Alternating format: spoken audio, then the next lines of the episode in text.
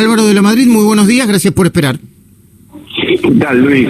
Buenos días. Estaba escuchando a Chico que tantas veces me entrevistó cuando vivía en el Calafate. Claro, claro, siempre andaba por ahí. Él en, realidad había ido a alojarse en el Alto Calafate porque se empezaba a hablar en ese momento de ese hotel que finalmente se reconoció que era propiedad de los Kirchner.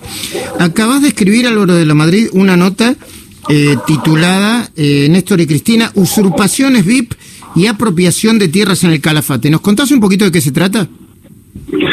Bueno, en realidad un poco explicar y, recordarle a la gente que todo esto que estamos viviendo, Guernica, Bariloche, Villa y El Puyén, Entre Ríos y varios lugares más del país, tienen que ver con esa cuestión que yo me tocó denunciar en el 2007, el apoderamiento de los terrenos fiscales de Néstor y Cristina Kirchner, que fue darle apariencia legal a una usurpación, es decir, quedarse con millonarios terrenos fiscales, eh, pagando por ello sumas insignificantes, irrisorias, para decir que había un precio, que era un apoderamiento de, esas tierras.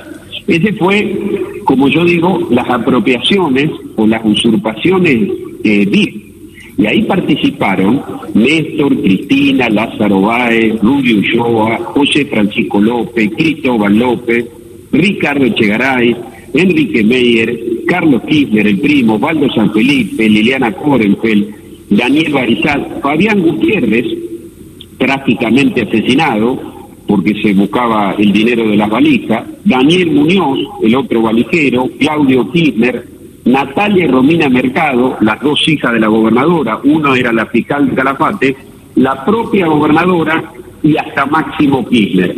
¿Qué te quiero decir, Luis, con esto? Que todo en el kirchnerismo lo encontrase en el pasado. Yo lo, escuchaba a Nico y yo agregaría una cosa. Él decía del acto de Luna Par de la Cámpora. Kirchner, antes de morir en el Calafate, participa en Río Gallego de un acto que hace ir a todos los gobernadores para juntar volumen y músculo político para desobedecer el fallo de la Corte que le ordenaba restablecer en el cargo al procurador eh, Sosa que habían sacado los 90 Fíjate la paradoja de, ese momento y de la Argentina. Kirchner muere cinchando, haciendo un acto y tomando frío en una cosa que no debería haber hecho para doblegar y rendir a la justicia. Lo mismo que está haciendo Cristina ahora, la misma situación.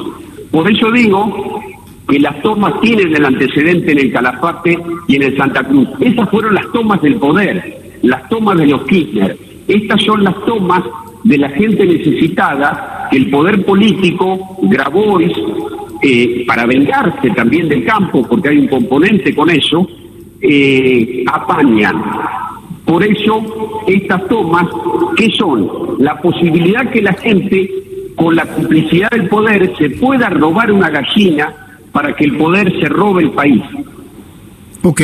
Álvaro de la Madrid, eh, Álvaro de la Madrid, eh, una última pregunta, su opinión sobre la convocatoria al diálogo, Cristina Fernández de Kirchner. Bueno, no le creo a Cristina, no le creo porque Cristina no reconoce pares, lo hace porque se siente débil, se siente acorralada, sabe el problema del dólar, se le acaba el tiempo para garantizar las cosas. Ella a esta altura ya hubiese querido que salga la reforma judicial, trasladar a los jueces que la investigan, haber sacado a Casal, al procurador, haber este, avanzado más con las leyes que van a intentar adoctrinar y castigar a la prensa.